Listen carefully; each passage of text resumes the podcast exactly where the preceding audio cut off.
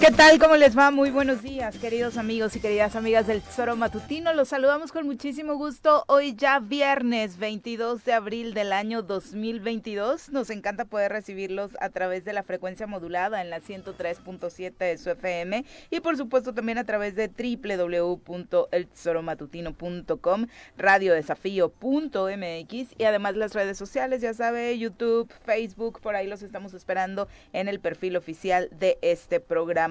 Eh, por supuesto, hablaremos hoy de muchos temas trascendentales para nuestro estado, para nuestro país, pero desafortunadamente el tema central sigue siendo la violencia, particularmente la violencia en contra de las mujeres particularmente sobre los feminicidios. Eh, hay casos que por supuesto de pronto se vuelven más mediáticos que otros, no porque unos sean más importantes que otros, influye el contexto, la movilización de las familias, la forma en la que se dan los asesinatos, las desapariciones y desafortunadamente ahora mismo el caso de Devani, esta joven que Desafortunadamente se encontraba desaparecida desde hace 12 días en Nuevo León. Fue encontrado el día de ayer, según confirma su familia. La situación en la que ha sido encontrada deja muchas dudas sobre el actuar de la Fiscalía de Nuevo León. Estaremos, por supuesto, compartiendo los detalles y desafortunadamente también se suman de nueva cuenta eh, asesinatos de mujeres en nuestra propia entidad. Mi querido Pepe, ¿cómo te va? Muy buenos días. Hola Viri, muy buenos días, buenos días al auditorio, gracias por acompañarnos y efectivamente lo que tú dices, llegamos al feminicidio número 33 en el estado, luego de que pues, a Laura N se la encontrara ya sin vida, cuatro días después de haber sido reportada como desaparecida en Morelos. Mediante un mensaje publicado en redes sociales, familiares de la joven agradecieron el que se compartiera la ficha de búsqueda de ella, vista por última vez el 18 de abril de 2022 en el municipio de Tatlauca. El mensaje publicado en las redes sociales se leía a todas las personas que nos apoyaron compartiendo la desaparición de mi sobrina. Les agradezco de todo corazón todo lo que apoyaron. Eh, mi sobrina ya fue encontrada tristemente sin vida. Gracias, ni una más descansa en paz hija. Y ese fue el contexto de esta eh, pues vaya de esta de este eh, feminicidio número 32 en el estado de Morelos y desde luego el tema a nivel nacional de Devani eh, que pues fue encontrada sin vida en Nuevo León pues es un tema que había ocupado desde hace 10 días que se encontraba también desaparecida, había ocupado la atención de toda la pues, de todo el país prácticamente y, escuchar, ver a los papás confirmarlo, este pues realmente eh, parte el corazón, es triste lo que se está viviendo, había la esperanza de que se podía encontrar viva eh, por estos videos que supuestamente tenían en donde en algún momento mencionó la fiscalía que había entrado a un eh, a una empresa de transportes de y que eh, desafortunadamente no se había visto eh, cuando saliera de ahí. Y pues bueno este pues grave la situación de, del país es grave la situación de Morelos es, es, bastante grave también. Y pues son de esas notas que uno no quiere dar desde luego siempre nunca compartirlas pero desafortunadamente se tienen que dar para visibilizar la complicada situación que estamos viviendo y principalmente la agudeza de la violencia que se está dando en caso de las mujeres. Y las omisiones y la burla que en dado momento las autoridades también tienen con la ciudadanía, que me parece que en medio de la tragedia eso es lo peor, que se esté hablando hoy eh, en Nuevo León de que incluso se pretenda manejar este tema como un accidente, como esa historia de Devani se sintió sola en carretera y entonces vio la puerta de un motel y la brincó y entonces curiosamente es al lado de la puerta que brincó estaba una cisterna y, cayó a la cisterna y es una, un lugar en el que ya habían estado buscando desde hace varios días. La propia fiscalía había realizado cateos ahí, que es principal, el principal enojo de los padres. Y entonces y cayó y ahí estuvo todos estos días sin que nadie supiera de ella hasta que desasolvaron antier eh, la cisterna de verdad eh, es increíble que nos quieran vender historias como esta. Eh, 12 días después de la desaparición de Devan y Susana Escobar, de 18 años de edad, en Escobedo, Nuevo León, su cuerpo fue encontrado anoche a unos metros de donde fue vista por última vez. Todo apunta, según fuentes oficiales, a que por la vestimenta y después obviamente confirmado por los propios padres, tras, tras información de las propias autoridades, era ella. La Fiscalía Estatal informó que el cadáver fue encontrado en una cisterna de 4 metros de profundidad en terrenos del motel Nueva Casa Sobre la carretera a Laredo. En esa área eh, ya habían inspeccionado las autoridades desde el pasado 12 de abril, pero no hubo resultados. Según la fiscalía, la cisterna está en un camino oscuro y queda entre el lugar donde la joven fue dejada por el taxista y la quinta donde se habría realizado la fiesta. Las autoridades presumen que Devan intentó regresar a la fiesta, pero cayó accidentalmente en la cisterna que se encuentra dentro del área bardeada del motel. Fuentes allegadas al caso informaron que el cuerpo traía una falda larga, top blanco, tenis y portaba un crucifijo en el cuello, vestimenta que coincide plenamente con la que tenía la joven al momento de su desaparición. Cámaras del Hotel Nueva Castilla captaron a las 4.50 horas del 9 de abril eh, cuando la joven pasaba por ese lugar y según registros de inteligencia su celular, se, su celular se apagó tres minutos después de pasar por el sitio. También cámaras del Motel Nueva Castilla eh, apuntarían a que todos los indicios eh, junto con estas imágenes, pues eh, eh, se trataba de quien caminaba en ese lugar de Devani. La fiscalía informó que se deben esperar las correspondientes pruebas de ADN para confirmar plenamente su identidad. Pues, sin embargo, sus padres ya se han referido a este tema, particularmente el padre de Devani, quien ha estado encabezando esta búsqueda de manera más visible. Obviamente toda la familia, amigos, familiares se han estado sumados a la búsqueda, pero él en constante comunicación con los medios eh, de comunicación eh, precisamente. Vamos a escuchar parte de lo que decía el padre de Devani después de este operativo policial para rescatar el cadáver. Eh, esta búsqueda, este, esta confirmación se dio por alrededor de las seis de la tarde luego de que fueron reportados olores fétidos provenientes de la cisterna. Pero no llegamos al resultado que el corazón de mi esposa y el mío pedía, quería, exigía. Gracias.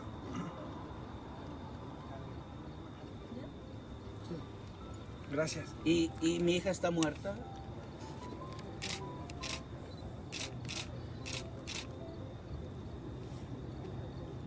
Y no sé qué hacer. No sé qué hacer. Estoy molesto porque me equivoqué creí en la fiscalía, repito, en la fiscalía. Pues bueno. El señor Mario Escobar, padre de Devani, quien encabezó la búsqueda de su hija durante estos 12 días, recriminaba así la actuación de las autoridades. Esperaremos, por supuesto, eh, pues el, desglose oficial que haga la propia Fiscalía de Nuevo León sobre este caso y sobre el resto de las jóvenes que han encontrado, por un lado, sin vida, que con este cuerpo fueron seis durante estos días de búsqueda, particularmente en la zona de Escobedo eh, y las colindancias con, con Monterrey. Y además, eh, justo ayer se encontraba la Comisión Nacional de Búsqueda de Nuevo León platicando con la propia Fiscalía de esa entidad para hablar de cómo se va a operar la búsqueda de 26 chicas más que al momento se encuentran desaparecidas en esa entidad. Y es que desafortunadamente, como este lo comentas, Viri, no todas las familias tienen la posibilidad de poder generar una búsqueda de estas mujeres que se han que han desaparecido. No en todos los casos también hemos encontrado la pues eh, posibilidad y solidaridad de toda la sociedad para poder tener la fuerza y la exigencia de que las autoridades actúen. No desafortunadamente este todos los casos en las redes sociales obtienen la misma respuesta y en los medios de comunicación para podernos dando, dar, darnos cuenta vaya de que la situación es verdaderamente grave como bien lo decías, eh, originado de esta búsqueda de este caso de Devani, eh, desafortunadamente se encontraron otros cuerpos más de otras chicas que no sabíamos, que no teníamos conocimiento, que eh, incluso pues todavía hasta la fecha no tenemos detalles de cuánto tiempo tenían ellas este, desaparecidas. Hablan de un número increíblemente alto también de chicas desaparecidas en Monterrey y pues este digo desafortunadamente es esta pues incapacidad de las autoridades primero, yo insisto y voy a seguir insistiendo siempre, en todo momento, esto no debe de pasar. Esto en una sociedad no debe de ocurrir. Deben de estar las autoridades listas y preparadas para poder prevenir este tipo de casos y brindarle a la ciudadanía la seguridad suficiente para poderse desarrollar de una vida plena, de una vida tranquila, normal, en esta sociedad. Desafortunadamente, la prevención está fallando a estos grados a, tener, a, que nos arrojan, vaya en la cara, estos eventos tan desafortunados, tan lamentables, tan dolorosos para las familias, pero que tienen que ser tan dolorosos para la sociedad, porque nadie está exento a ello, ¿no?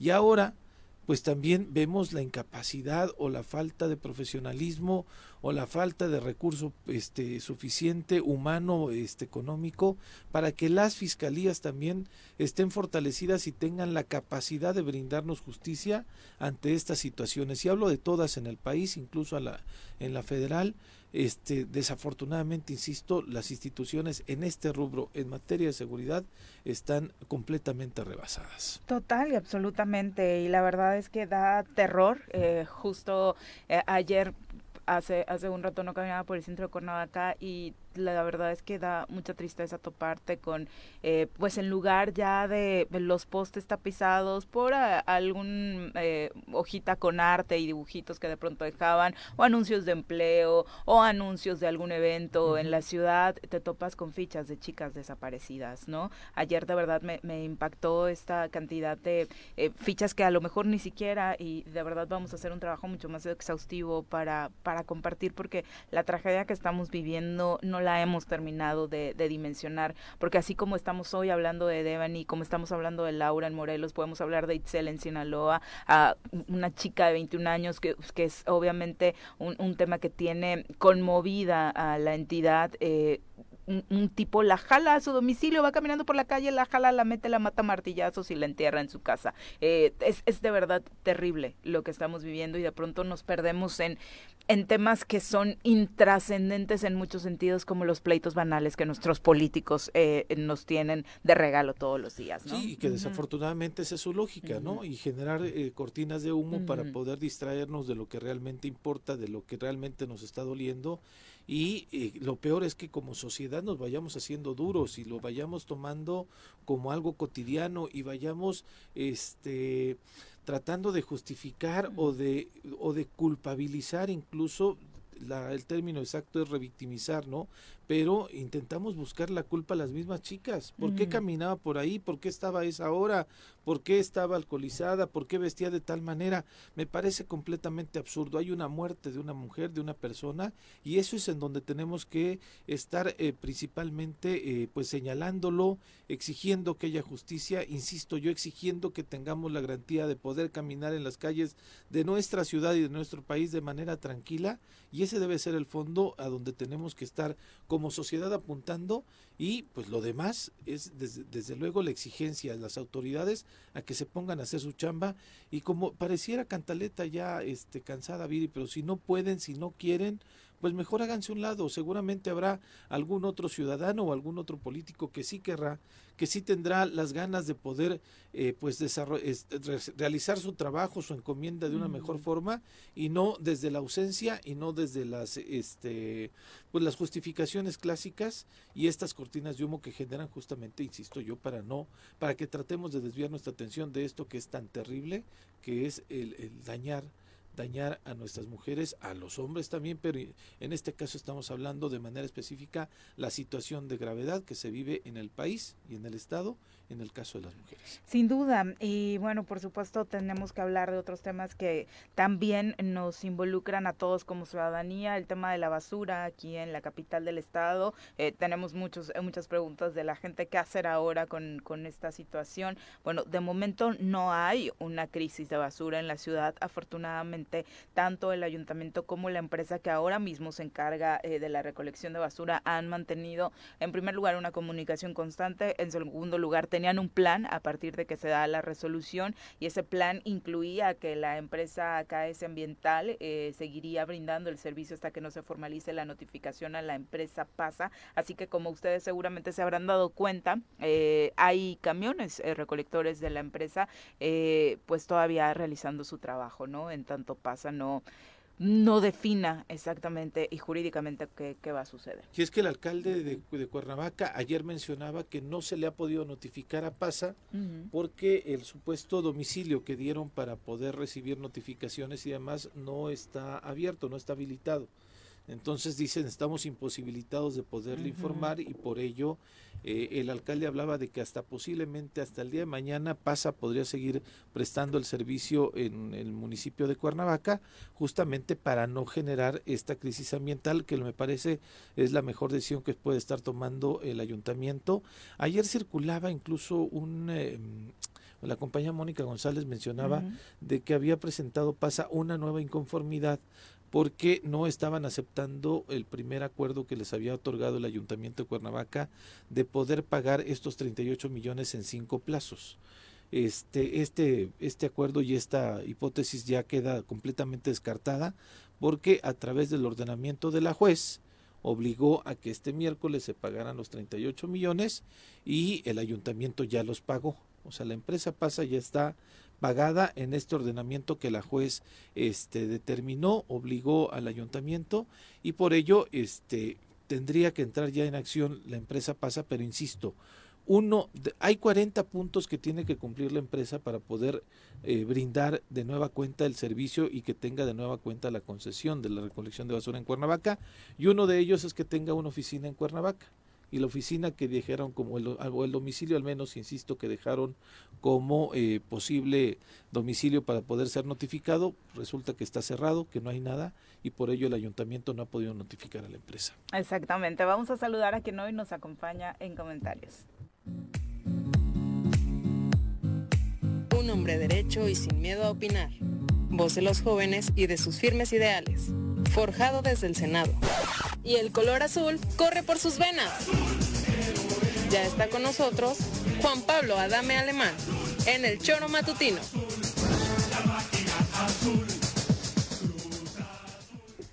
Mi querido Juan Pablo, ¿cómo te va? Muy buenos días, bienvenido. Contento porque a pesar de todo ganamos 1-0. O sea, el 1 que nos llevó a la novena nos va a llevar correcto. a la décima. Jugando a nada, pero pues mira, ahí el Cata y Pablo Aguilar y la defensa sigue dándonos triunfos, ¿eh? Sí, Pablito salvándonos, como siempre. El viejito del equipo.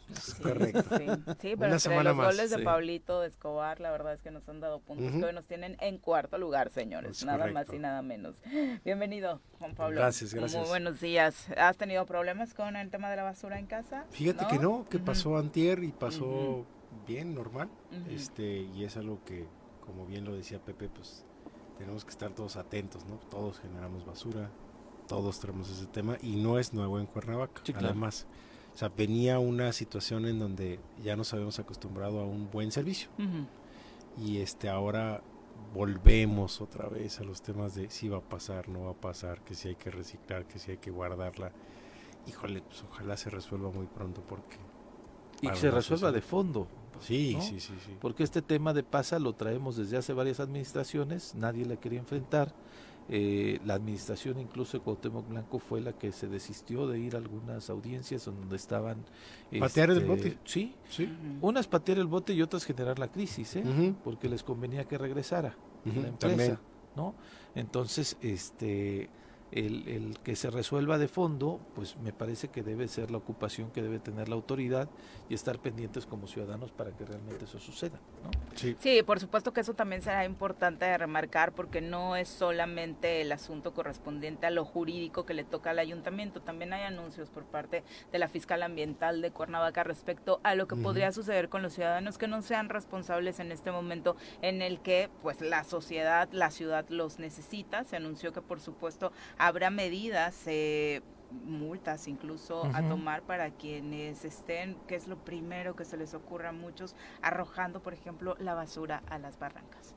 El propio reglamento de aseo urbano nos establece que em, es por ciudadano o por empresa, porque tenemos los dos supuestos, hay sanciones eh, por parte de la Fiscalía, en este caso, a los ciudadanos que se sorprendan tirando basura en barrancas, en terrenos baldíos. Eh, la sanción que establece el reglamento de aseo es de 90 a 100 días de unidades de medida. Entonces, realmente sí estamos hablando de una multa que pudiera traducirse en, algo que afecte a la economía del ciudadano. Entonces, más bien ayudemos y provoquemos la prevención y el cuidado de nuestra ciudad.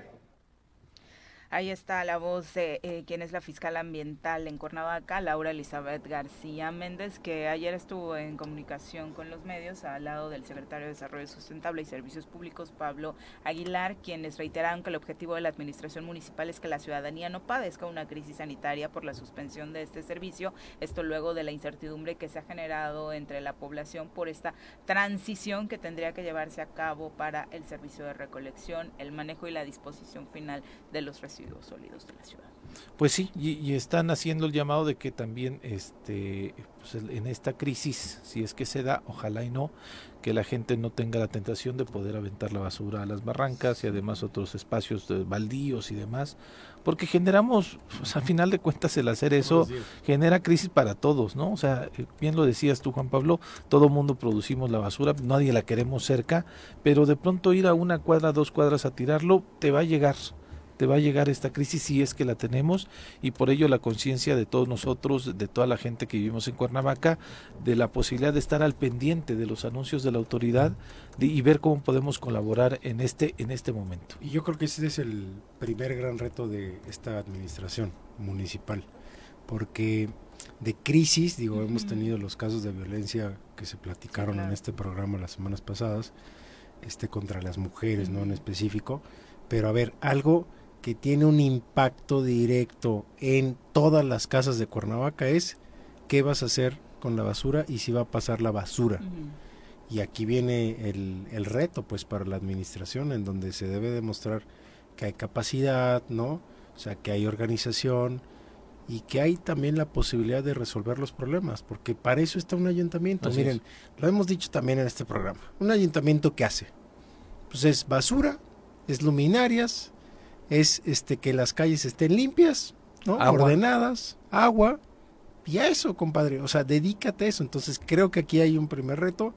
Yo pienso que el alcalde tiene la capacidad para poder este, resolver este reto, pero aquí se es donde se va a, demostrar, ¿no? Es el primer reto para calarlo, realmente, ¿no? Literalmente, Porque lo, lo, del agua, de alguna u otra forma, lo han llevado bien dentro de lo que cabe, es un asunto del que ya se tenía pleno conocimiento, que con eso arrancabas sí o sí, ¿no? O sea, el problema de la Comisión Federal de Electricidad y esa deuda Igual viene de, esa PAC, sí, claro, esa crisis económica se ha ido agudizando y agudizando y agudizando y la verdad es que la Comisión no, no cede ni va a ceder, ¿no? Entonces me parece que esa, esa parte la tenían muy clara.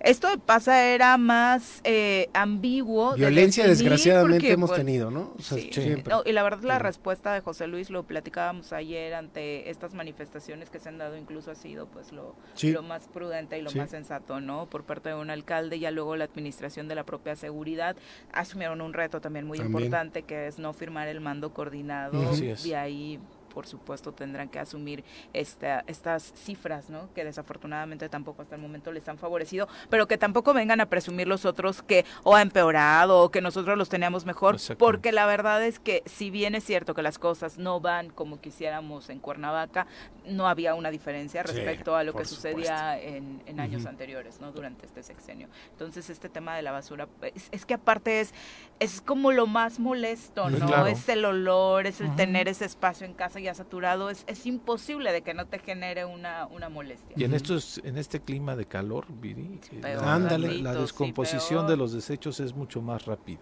Y pensemos en el fin de semana, o sea, recordemos, en el fin de semana en Cuernavaca se triplica la cantidad de basura. Entonces, hoy estamos entrando al fin de semana y se tiene que resolver este pues pronto, ¿no? O sea, también por los visitantes, pensemos en la parte económica, la parte turística, claro. este visual en donde dices, "Oye, pues vas y vas a generar qué? Una imagen de Cuernavaca llena de basura, pues tampoco queremos eso. Y, sobre todo esta, esta parte grave a la que muchas en muchas colonias desafortunadamente se han acostumbrado, estas que tienen eh, colindancia con las barrancas, que de pronto hablamos de, bueno, es que son las colonias populares. no, no, no. Hay colonias muy fifis en la ciudad, en las que obviamente no solo la basura, sino los desagües se van directo a la barranca sin ningún cuidado del medio ambiente, sin ningún respeto a la ciudad, sin ningún respeto a los microclimas, a estos que se están desafortunadamente deteriorando cada vez más en nuestra ciudad. Y contra ellos creo que más allá de esta etapa sí debería haber multas. ¿no? o sea, no puede ser responsable de, de, lo que está pasando en la ciudad en materia de contaminación. Hay algunos mañositos o mañositas que salen de su casa, ponen las bolsas de basura en el cofre del auto o en la parte de atrás de la cajuela, pero arriba. Y entonces salen a dar el paseo y en donde se caigan. Ay, qué horror. Claro. Qué horror. Claro, y lo digo yo que vivía en la avenida San Diego, ¿no? Hace algunos años, y de pronto veía algunos vecinos y vecinas que eh, tenían esa práctica, ¿no? Veías comúnmente en- sobre la avenida y se metían ahí a la, a la ciclopista y demás, ¿no? Con sus bolsas de basura en la parte trasera de su vehículo para que se caigan en algún momento. Entonces, uy, ¿no? A No me di le caiga. cuenta. Eso sí Exactamente. debería darles pena. de completamente, verdad. completamente, Viri. Es como o sea, uno de los puntos por eso, más bajos. como eh, ahí lo humanos. comentaba yo en el, en el, eh, pues el otro ejemplo, ¿no? Que decimos de pronto en las colonias populares la gente la tira así, no. No, no, no, también en esta colonia que era salva. San Diego, provincias de Canadá, además, no todos, obviamente. ¿no? Pero sí, los vecinos tenían esa práctica para tratar de hacer- deshacerse de su, de su basura. ¿Mm? Bueno, pues de verdad colaboremos todos para que esto no pase a mayores. Ya son las 7.32, nos vamos a nuestra primera pausa, regresamos con más. 7 con 36 de la mañana, la exsecretaria de Obras, Patricia N., promovió un nuevo juicio de amparo contra la resolución de la segunda sala del Tribunal Superior de Justicia que confirmó su vinculación a proceso por el presunto delito de ejercicio abusivo de funciones e impuso, eh, que le impusieron eh, por tal la prisión preventiva oficiosa. Sin embargo, pese a que le fue concedida la suspensión, prevalece la medida cautelar. De acuerdo con el juicio de garantías radicado en el juzgado quinto de distrito, la exfuncionaria habría impugnado esta resolución del 17 de febrero pasado, mediante la cual la sala, en cumplimiento de una ejecutoria de amparo, determinó confirmar la vinculación a proceso eh, dictada por el juez de primera instancia desde el 6 de mayo de 2019 por esta causa penal que le mencionábamos. Eh, prosperó, pero seguirá eh, con la medida cautelar, ¿no? En un tema que no ha tenido como pues mayores avances ni, Y- ni y- movimientos. Y su próxima eh, oportunidad que tendrá frente al juez será hasta el 2 de mayo. ¿no? Entonces ahí veremos qué es lo que va indicando el proceso. Exactamente. Y bueno, vamos a saludar ahora con muchísimo gusto a través de la línea telefónica a Pablo Aguilar, quien es secretario de Servicios Públicos del Ayuntamiento de Cuernavaca. Pablo, ¿cómo te va? Muy buenos días. Hola Viri, muy buenos días. Hola este, Pepe y Juan Pablo, ¿no? Está ahí. Es correcto. Sí, así es. Saludos, correcto, Pablo. Eh, comentábamos ya desde el inicio del programa, incluso por varias preguntas que nos han llegado del público, de la situación actual de la recolección de basura en la ciudad. Cuéntanos exactamente cómo va ese tema. Bien, bueno, como saben, hubo una resolución de, un- de una jueza, que además es una resolución, una resolución un poco extraña porque es un juicio que lleva 12 años, pero esta última resolución de esta jueza ya es muy agresiva, ya llega con la multa y con una determinación de le devuelven o destituyo a todos, ¿no? Al cabildo. Entonces el presidente municipal lo que hizo fue devolver la concesión, ya se le notificó a la empresa, nada más que la empresa se ha hecho escurridiza, por decirlo así, porque el domicilio que dio no no no hay nadie. Eh, y es el domicilio que dio en la concesión y es el domicilio que dio en el juzgado. Ok. Mientras la empresa KS, que es la que ahorita da el servicio de recolección, sigue dando el servicio con normalidad Sí. hasta que la juez nos confirme que está notificada la empresa. Son- Suponemos que eso va a suceder el lunes. Pablo, ¿son ustedes quienes tienen que notificarle a la empresa o es la el juzgado? Eh, originalmente somos nosotros, pero como te decía, eh, en las oficinas no, no se encuentra nadie. Tiene dos domicilios. En una no hay nadie. Sí. y en el otro domicilio es un despacho de abogados que dicen desconocer y no tener trato alguno con la empresa pasa, ¿eh? Qué extraño. ¿Y el primer domicilio que es? ¿También eran oficinas o domicilio o un, Un terreno baldío. no? Era una bodega, una bodega que está cerrada. Bueno, de entonces, entrada bastante pero extraña la- esta la buena noticia, Pablo. Es que este este fin de semana se mantiene todavía el servicio, ¿no? O sea, Es correcto. va a dar La el buena servicio. noticia Dentro es que de esta todo. semana Dentro de todo, sí. habrá servicio. Aunque le notificara, nos de, avisar el juzgado. Yo ya le avisé a la empresa hoy, hoy viernes. De todos modos, hay un plazo de 48 horas que Aparte cubriría todo el fin de semana. Y por- vamos a tener el servicio regular. Porque les comentaba que pues, con el fin de semana se triplica más o menos la cantidad de basura aquí en, nuestra ciudad, por todos los que tienen su casa, visitas, turismo y demás. Entonces creo que eso que nos estás anunciando pues es positivo para todos, pero también implica la responsabilidad que ha hecho el propio ayuntamiento de decir, oigan, pues cuiden este, el tema de la basura, estamos en un momento difícil y necesitamos a los ciudadanos, ¿no? Que creo que ese es el llamado. Sí, el llamado nada más es a que separen la basura orgánica. Exacto. Porque al revolverse con la inorgánica la descomposición es más rápida, ¿no? Y los olores y los y, los líquidos son son más dañinos, ¿no? Sí, de pronto las preguntas de la ciudadanía eran eh, por esta comunicación que se dio desde el ayuntamiento en torno a que si eh, pudieran ayudar con el tema de no sacar la basura a las calles. Así es. Mm. Eh, sí, ese es correcto. Como verás, ayer empezó una gran lluvia en la noche. Sí. Y hay mucha gente que tiene el mal hábito, pues, de arrojar la basura a una barranca y, bueno, eh, aventar a la barranca previo a la temporada de lluvias va a ser catastrófico para quien vive cerca y para todos los cuernavacenses. Claro. Entonces, llamado a que no lo arrojen. Ahora, Pablo, este, el día de antier, si no estoy mal el dato, fue la sesión de Cabildo en donde pues evidente, sí el miércoles, en donde justamente por el ordenamiento que esta juez eh, determinó, eh, el cabildo pues toma el, acuerdo, vaya, perdón la redundancia, en donde dicen por el ordenamiento de la juez se le tiene que restituir a Pasa eh, pues darle una lana, 38 millones de pesos, y después eh, regresarle la concesión para que otorgue el servicio en Cuernavaca. Y determinan que crear una comisión de los regidores para verificar si tiene la capacidad la empresa para poder reactivarse ellos mismos en la este y dar el servicio y tiene que cumplir con una serie de cosas. ¿Estamos en lo correcto? Es, eh, el título de concesión que se le dio en el 2010, el 2007, hace 15 años, eh, trae en una de sus cláusulas que hay una comisión de regidores que vigila que cumpla con todas las cláusulas de la concesión.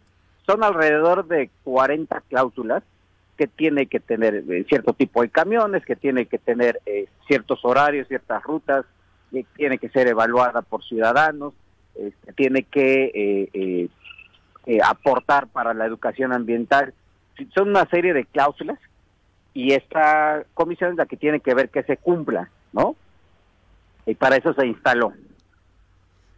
Han tenido, digo, evidentemente ya lo mencionaste, no hay un domicilio fijo, no este, han podido ser notificados, pero de manera personal quizá ellos se han apersonado este, o han, han, hecho presencia directamente con el ayuntamiento, con el alcalde, con el secretario, contigo mismo. No, eso es lo más extraño, que tampoco ha habido interés de ellos, la verdad, de reanudar el servicio, de dar el servicio.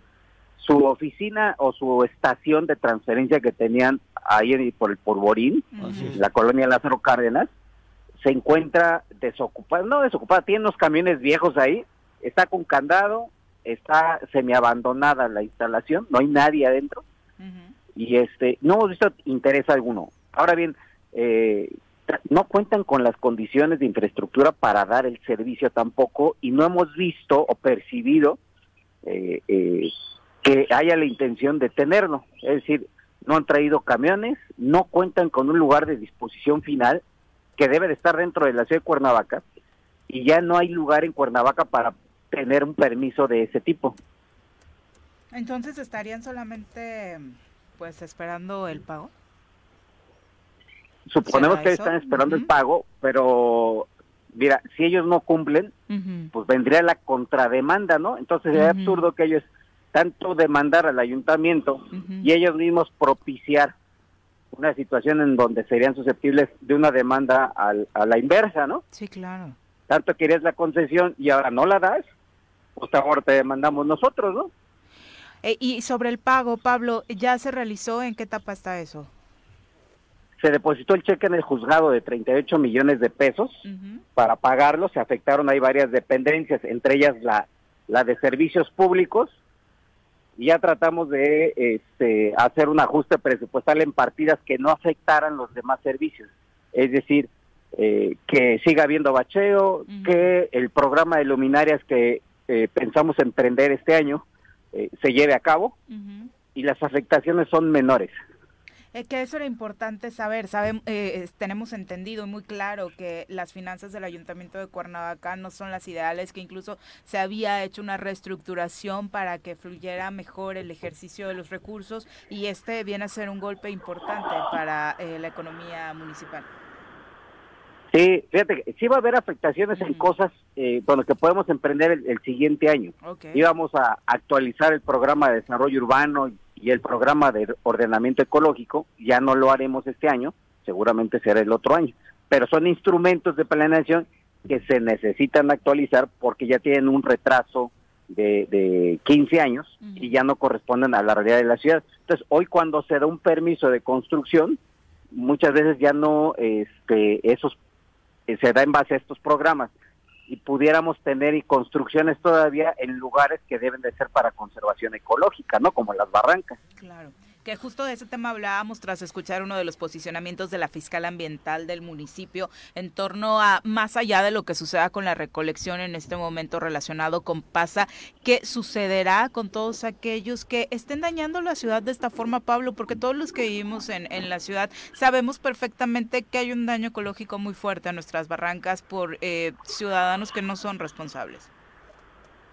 Así es bueno, tenemos constru ahorita tenemos una gran cantidad de construcciones en la zona de Capachingo, en los ejidos, en la colonia, eh, hacia Lomas de Aguatlán por ahí otras construcciones nuevas y hacia Chamilpa. Pero la manera de frenarlos es actualizando estos instrumentos de planeación porque esos ya nos van a marcar los límites de cuáles deben de ser las reservas este, ecológicas que mantienen el microclima, le llaman de Cuernavaca. Y eso es lo que por lo que tenemos que que ver en esta administración. Lamentablemente esto se va a trazar, esta actualización de estos instrumentos, pues unos meses más. Oye Pablo, una pregunta. ¿Quién demanda es la promotora ambiental de la laguna o es Pasa Cuernavaca SADCB? Pasa de Cuerna, Pasa Cuernavaca. Bueno, ahí vamos a nosotros que digamos que la sucursal, ¿no? ¿Sí? Y ahí vamos a, a, realizar nosotros una investigación periodística para saber exactamente quiénes son los socios de Pasa Cuernavaca. Pero bueno, esa, no es chamba de ustedes, es chamba de nosotros, ver, ver quién está detrás de este Deben asunto. estar de vacaciones, porque si viven aquí, como ¿Y quién llevó el litigio? ¿no? Creo que eso es, muy interesante, porque a ver qué abogados, pues durante tantos años han estado llevando el litigio y como bien señala Pablo, pues ahora no se aparecen, no, no parece que hay interés, este, no está la infraestructura, Está muy raro el asunto. Ahora, el alcalde mencionaba que la empresa tenía las patrullas a resguardo para garantizar el pago. ¿Es esto cierto? Este, al, eh. darse este pago, ¿deberían las patrullas, regresarían a, ser patrimonio del ayuntamiento, Pablo? No, mira, ahí hay un asunto. Hubo un embargo administrativo que le llaman, o precautorio, de 80 vehículos. Sí. Pero, pero no, no se los llevaron, o sea, los tiene el ayuntamiento. Ok nada más fue el embargo administrativo. Se supone que lo que seguía era que se los llevaran, pero la determinación de esta juez ya se fue contra todo el cabildo, ¿no? Sí, claro, y, ahí fue donde anunciaron que también van a presentar una queja en el Consejo de la Judicatura por esta actuación tan, no sé si decirlo el término sospechosa o este arbitraria de la juez. Es correcto. De hecho, eso ya se inició, ese, esa queja. Okay. Perfecto. Eh, y en general, eh, en este fin de semana que puede tener estas circunstancias eh, un tanto complicadas, Pablo, ¿qué mensaje le dejas a la ciudadanía respecto a la distribución de la basura? Se seguirán cumpliendo. Tenemos 19 rutas coordinadas que revisamos con la empresa KS. Desde la secretaría que encabezó nos toca evaluar que pasen por donde deban de pasar y nuestra supervisión seguirá dándose todavía en la noche tuve reunión con la empresa y eso acordamos, o sea, no va a cambiar nada. Eh, el, nos preocupaba el, ¿cómo se llama? El contenedor del mercado. El contenedor del mercado López Mateos pues, es el más grande que hay. Ese se cambia tres veces al día. Ese, con que no se cambie más allá de seis horas, esa cosa apesta horrible y evita una contaminación bárbara, ¿no? Son dos en el mercado, ¿no? Uno por el Puente del Dragón y el otro que está obviamente del costado de los andenes. Ajá, ese de los andenes es el que cambiamos tres veces. Y ese es el que este merece estamos viendo que si cae se tendría que suspender el servicio, ya le dije, pues nos rentas un camión porque no vamos a dejar nosotros expuesta a la ciudadanía, eh, eh, pasa y convive y trabaja alrededor. ¿no? Sí, claro. Oye, nos preguntan, ¿sabes tú quiénes son los socios de Pasa Cuernavaca y SADCB? Eh, eh, no, la verdad yo lo desconozco. Ya había habido alguna investigación, no sé si te acuerdas, Pepe, en el 2010 cuando retira Garrigos la concesión, bueno, les deja de pagar más bien. Así es. Este, pero eran personas de Monterrey en su mayoría, este, según los registros de, aquel notario. Bueno, ahí, buscaremos la información. Sí, Gracias, Pablo. Muy buenos días. Gracias. Buen día. Buen día, Viri. Buen día, Pepe y Juan. Nos vemos. pronto. Un abrazo. Pues complejo, pero lo rescatable es que están haciendo lo posible para que no tengamos ninguna crisis. Yo creo que la noticia es esa. Sí, claro. este fin de semana se garantiza el servicio, pero eso no exime a la población de atender lo que nos pide el ayuntamiento. Separen su basura. Sí, claro. sí, desde luego. colaboremos en ese sentido. Exactamente. Exactamente.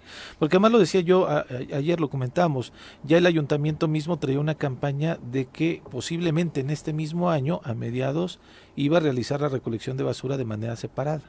Entonces ya íbamos para allá. Entonces, si nos vamos adelantando y habituando a esto, pues ojalá nos servirá para nosotros, para nuestras nuevas generaciones para la ciudad y para, para el municipio también, ¿no? Sí, para que luego les decíamos, ya nos estén quejando de, ay, cuánto calorcito, ay, ya no aguanto. Pues ustedes también colaboran. Son las 7.52, volvemos. Nuestros héroes vuelven al choro después. Son las 7.56 de la mañana. Gracias por continuar con nosotros. Un abrazo a Vicky Jarquín, al profesor Arnaldo Pozos y a todos los que nos acompañan a través de las redes sociales. Ya justo ahora en la mañanera hubo un pronunciamiento por el caso de Evelyn, se encontraba, de Devani, perdón, se encontraba ahí, se encuentra ahí el subsecretario de Seguridad del Gobierno de México y obviamente eh, una de las eh, preguntas principales a resolver era si el cuerpo encontrado ayer en Nuevo León era el de Devani o no.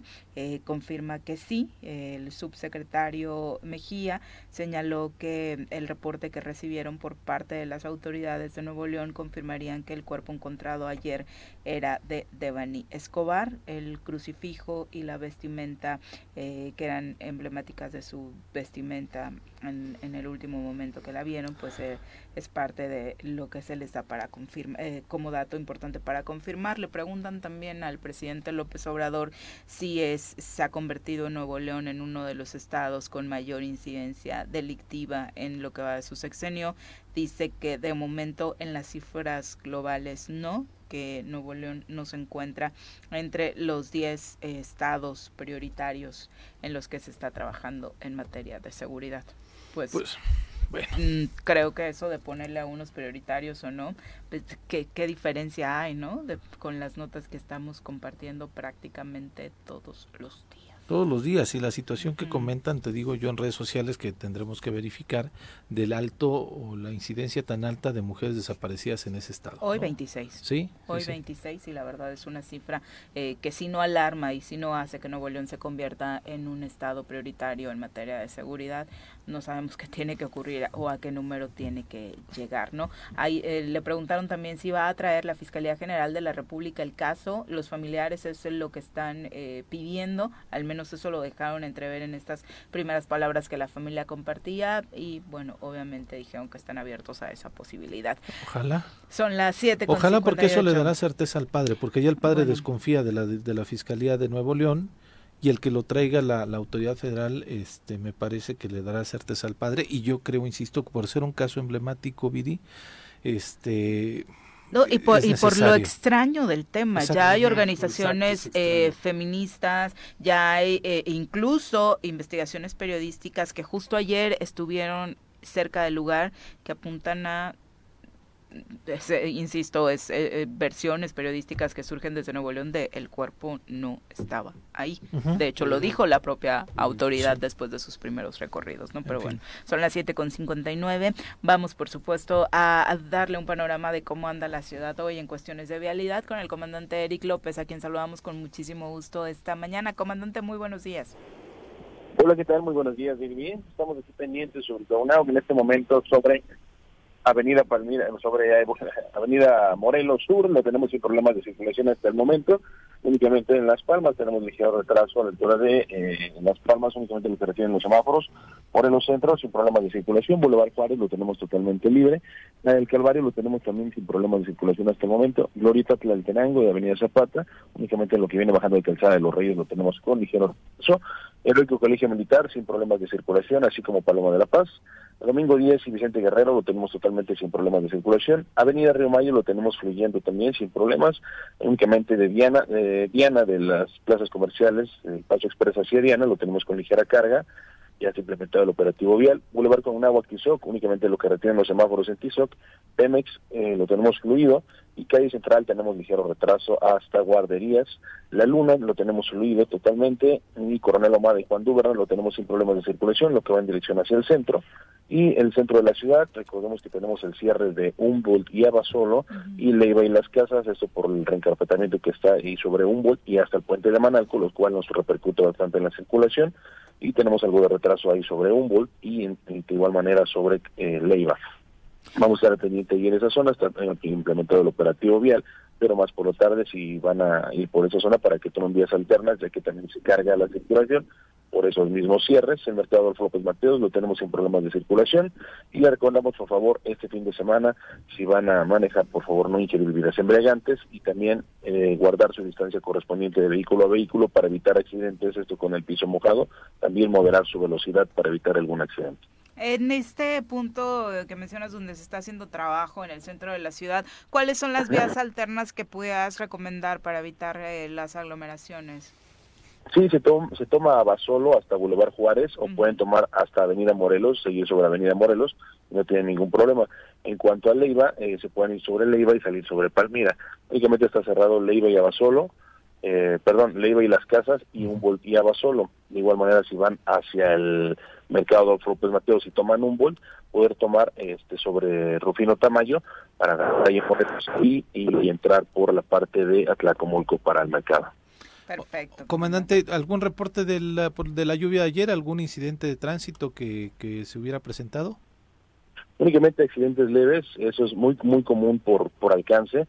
Hay veces que nos confiamos, vamos muy, muy cerca del vehículo de adelante y bueno, ya está el piso mojado, frenan, pero no alcanzan a frenar. Entonces han sido únicamente golpes muy leves, pero pues bueno, también eso lo podemos evitar guardando la distancia correspondiente. Afortunadamente no hubo este, lesionados ni nada, pero este, vamos a estar al pendiente y también en lo que nos escuchan, por favor, guardar su distancia es muy importante y de igual manera su velocidad, ya que cuando está el piso mojado, pues obviamente derrapamos. Vamos a hacerle examen a Juan Pablo. A ver, Juan Pablo, si va, está lloviendo, ¿cuántos metros de distancia debes tener con tu con el auto de adelante? ¿Dos? ¿O cuántos? ¿Cuántos, comandante? no, la, distancia de seguridad de vehículo a vehículo es de 10 metros con piso mojado. Ándale, me quedé Te comiste 8. Un poquito lejos de mi respuesta. Es que se pega, Juan Pablo. Sí, no, es de 10 metros y de 20 con el piso mojado, pero bueno, vamos a estar... Recordándolo. Oye, comandante, llamar a la prudencia. Ayer en redes sociales circulaba un video de dos personas que se estaban golpeando en Coronel Ahumada porque argumentaban que un automovilista de una camioneta blanca, incluso en el video salen hasta las placas, se, se tomó en sentido contrario y estuvo a punto de atropellar a una mujer y a su niña.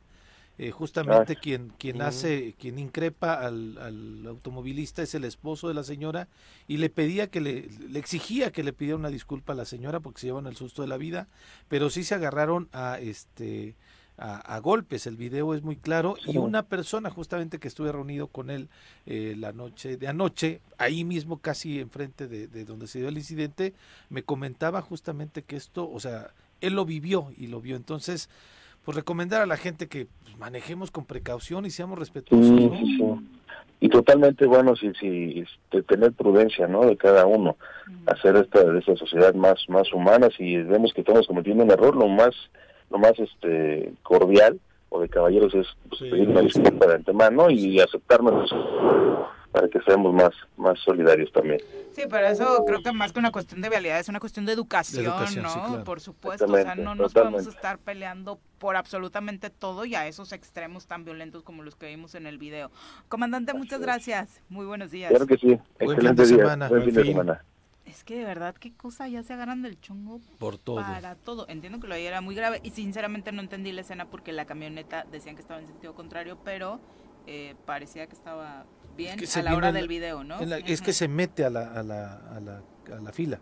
Okay. Pero sí invade el carril de frente, sí, mm. venía invade el carril de enfrente mm. y se mete ahí, es cuando la señora venía pasando con su niño, ¿no?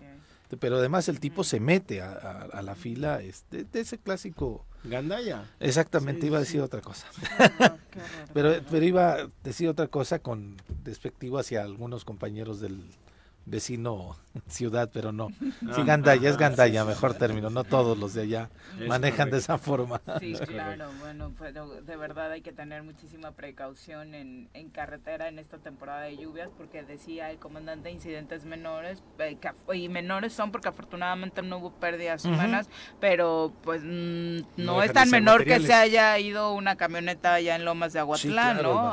prácticamente a la barranca. O sea, realmente hay que eh, tener todo todo el cuidado del mundo desde la revisión del auto, ¿no? que esté en las mejores condiciones para salir a carretera. Son las 8.5, vamos a hablar de transparencia. Presentar mi informe de gobierno como presidente municipal. Hemos pavimentado 32 calles y colocado... Oye, eso no es cierto. En toda mi colonia no hay luz y menos agua. Sí, tu alcalde miente. Los de Morelos rinde cuentas dicen que en este municipio se han desviado recursos. Voy a buscar esos datos. Transparencia sí o sí para construir mejores gobiernos. Roberto Salinas, ¿cómo te va? Muy buenos días. Hola, muy buenos días. Te saludo. Pepe, Juan Pablo. ¿Cómo estás, Roberto? Te saludamos con muchísimo gusto, Roberto, para hablar precisamente de este tema que nos tiene a todos con un agobio constante, que es el de la seguridad. Sí, así es. Bueno, pues desafortunadamente ya durante varios meses o años hemos estado hablando de Morelos y el lugar que que ocupa en, delitos y desafortunadamente continuamos con, un índice alto. Eh, principalmente, y bueno, ya durante este año 2022, lo que corresponde de enero a marzo, eh, Morelos está en primer lugar nacional en tres delitos, que son el feminicidio, desafortunadamente, el secuestro y el robo a institución bancaria.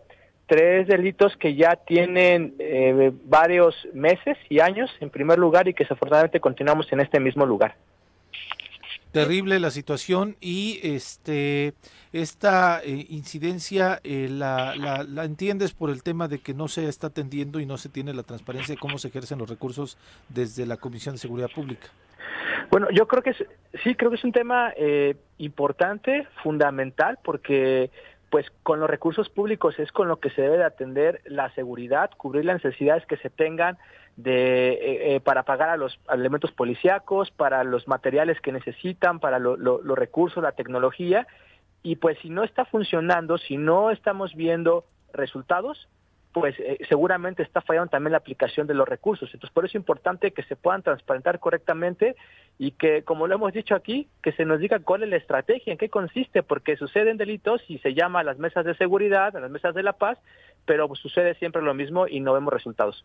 Estas estadísticas que nos comparte, sería bueno de decirle al auditorio cómo se logran, eh, cómo llegamos a estos datos que llevan a colocar a Morelos en este rubro. Justo hace unos momentos en la mañanera, por las atrocidades que se está viviendo en materia de violencia contra las mujeres, le preguntaban al presidente de la República si Nuevo León era uno de los estados que eh, más número eh, de actos, homicidios dolosos, violencia, tenía y él decía, la verdad es que no no está entre los entre los estados en los que estamos trabajando como prioritarios para resolver este problema. Sí, bueno, esto es, esta información se obtiene de, información pública de la Secretaría de Gobernación eh, Federal, del sistema, Secretario Ejecutivo del Sistema Nacional de Seguridad Pública. Ellos de manera mensual hacen un reporte de todo lo que le da, les dan información de los estados.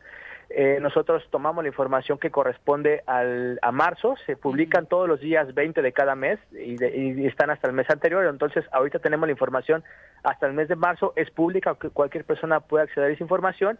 Y, bueno, pues estos datos que nos arrojan de, de, Morelos, lo que sucede es que pues también se compara con el número de, población, esto es por cada 100 mil habitantes, y en Morelos, pues desafortunadamente eh, somos ahora el, primer lugar como ya lo hemos sido durante otros meses.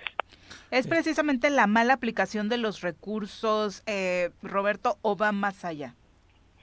Pues yo creo que tiene que ver eh, pues en dos, dos direcciones, ¿no? La, la, la, conducción de las políticas públicas, es decir, eh, ¿quién, quién lleva a cabo el tema de la seguridad, ¿no? Desde, desde la responsabilidad que tiene la, el gobernador, ¿no? El encargado de la, de la seguridad pública y también pues de la aplicación de los recursos, ¿no? Porque algo, algo está fallando, algo no está funcionando en, en la aplicación de los recursos, en, en en los recursos que tienen los policías, en los materiales, en, la tecnología. Entonces, yo creo que hay que hay que revisar de una manera transparente cómo se están aplicando los recursos y cómo se toman las decisiones, porque hasta el momento, eh, pues, pues estamos hablando de lo mismo de hace ya varios años, ¿no? Y, no cambia la situación. Mira, y además este tema creo que es súper sensible, pero nos da muestra de por qué la transparencia es importante. No se trata de que los datos sirvan para golpear a uno u otro gobierno. Los datos están ahí, son públicos. El punto es qué haces con esos datos y con la participación de la ciudadanía, como en este caso de Roberto, pues poder demostrar que hay un problema y cómo se resuelve ese problema. Porque lo que no queremos es que mes a mes siga apareciendo pues Morelos ahí en estos primeros lugares deshonrosos, ¿correcto Roberto?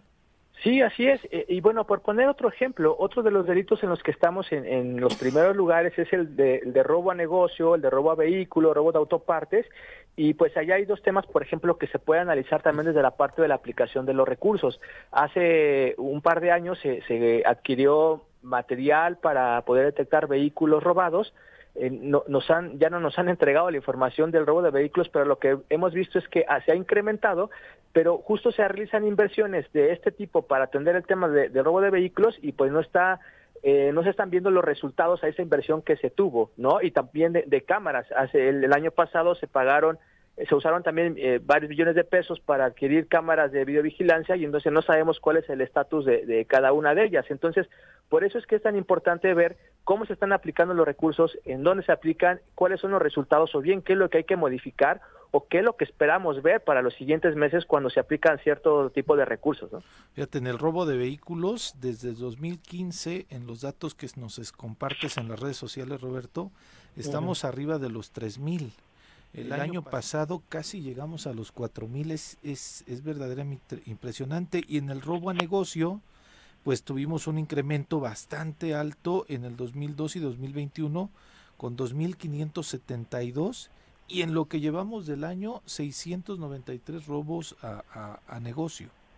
Sí, con, los datos de, de, estos tres meses, la tendencia es que este año se vuelvan a superar todos los delitos, ¿eh? Sí, sí es lo que lo que estoy viendo. Me, me impresiona también el, alto índice del delito de despojo. Sí, sí, también es, es un tema que creo que se ha hablado poco, pero que algo está sucediendo y quizá ahí el, tema es la impunidad, ¿no? es, es, es, tan impune el Estado que, que se da la libertad o al menos a, a, personas para que continúen con este tipo de delitos, ¿no? Entonces, ¿qué se está haciendo en ese tema o qué se va a hacer para, para disminuir este tipo de delitos? Es terrible, pero bueno, oye, cambiándote un poquito de tema, discúlpame que me vaya para allá, vimos que dos diputados más se sumaron a los acuerdos que tomaron a partir de los foros que se realizaron recientemente.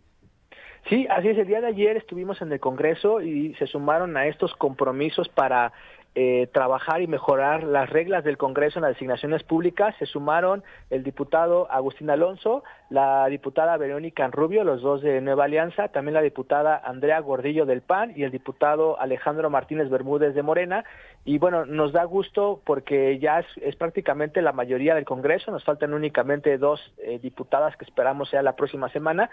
Y la intención es trabajar con ellos y con sus asesores para generar una iniciativa común entre todos donde se mejoren las reglas para que el Congreso de una manera transparente pueda decidir eh, cómo se realizan estas designaciones. ¿Quiénes son las que faltan para no no para ventanearlas sino para animarlas a este a que firmen?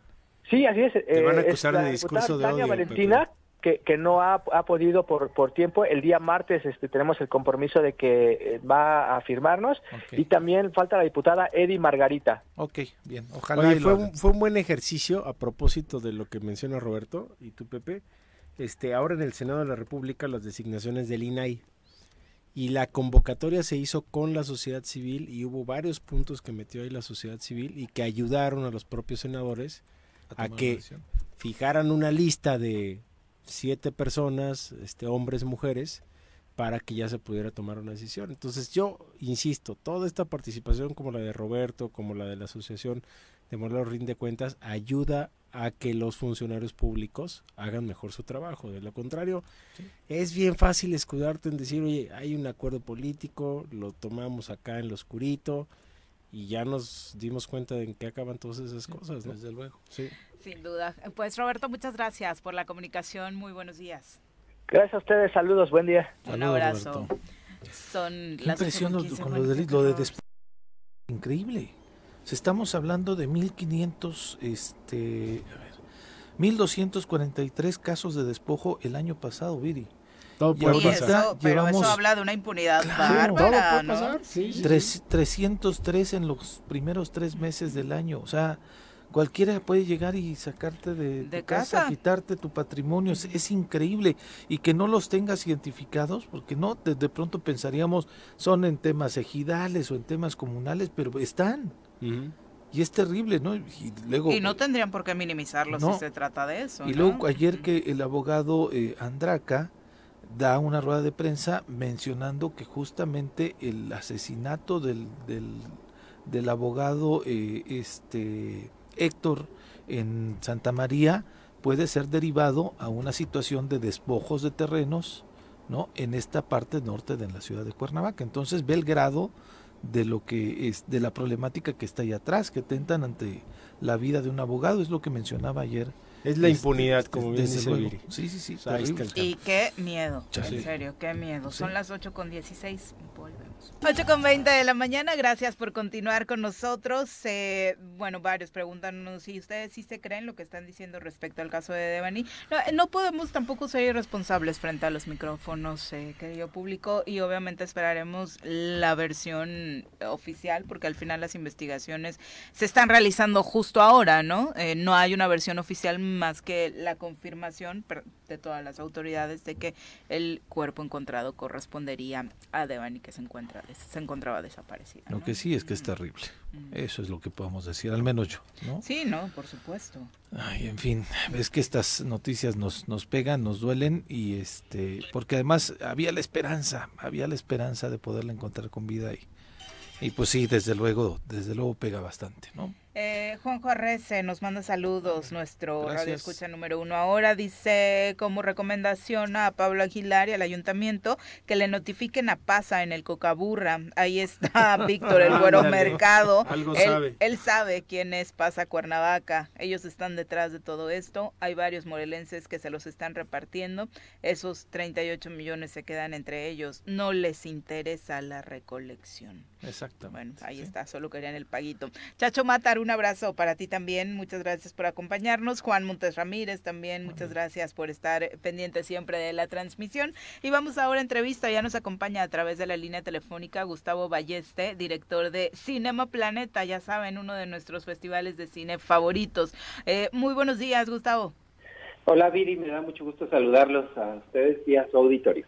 Muchas Gracias. gracias. Oye, cuéntanos, eh, ya inició Cinema Planeta y cuál es el eh, tema principal este 2022. Platicamos contigo justo en este Día Mundial de la Tierra porque me parece que el trabajo que se ha hecho a través del cine eh, con Cinema Planeta y el mensaje de cuidado del medio ambiente es extraordinario.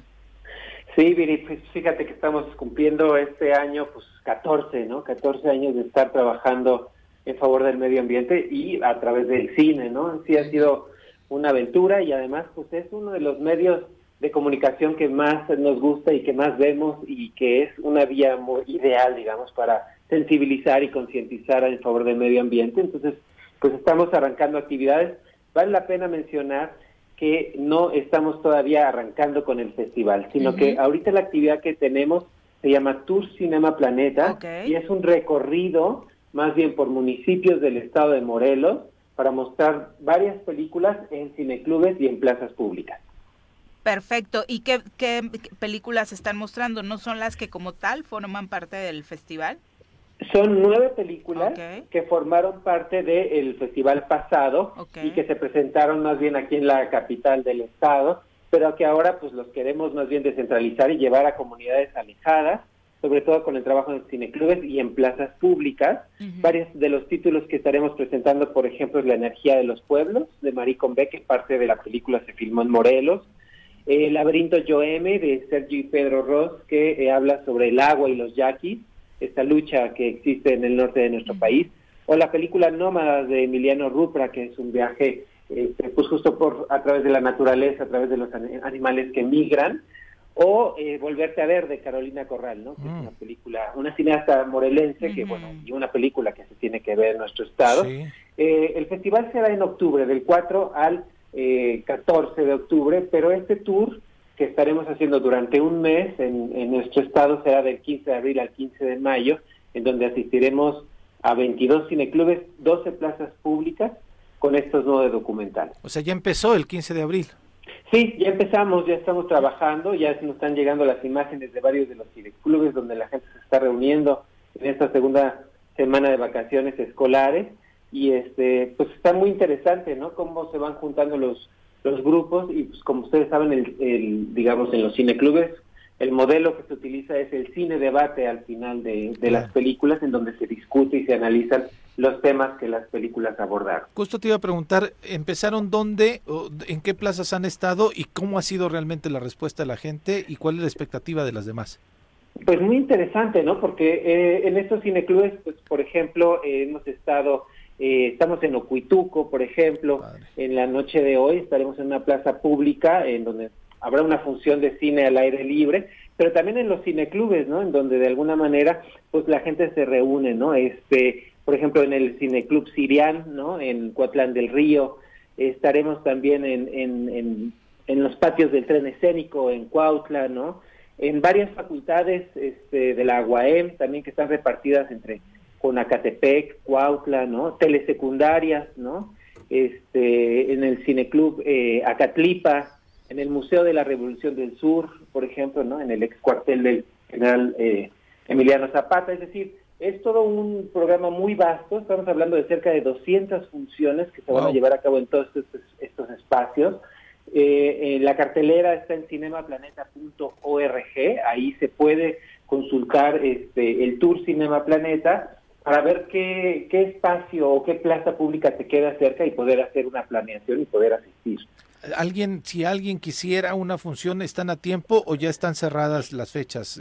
Digamos que estos espacios son de entrada libre, ¿no? Este, más bien es enterarse en, dónde se encuentran, ¿no? De los 21 municipios en donde estaremos llegando y este, a través de la página creo que es una, un medio ideal entonces, ver este, más o menos en dónde me queda cerca y poder asistir, ¿no? Nosotros también en redes sociales estamos publicando diariamente en cuáles de los cineclubes están, estamos presentes cada día, pues para que la gente le sea más fácil y pueda llegar a estos espacios. De pronto creemos que este tipo de eh, festivales son para un público muy especializado, eh, por tratarse muchos de ellos de documentales o de eh, análisis muy específicos sobre, sobre conflictos ambientales. ¿Cómo los ha recibido el público en estas comunidades que han estado visitando?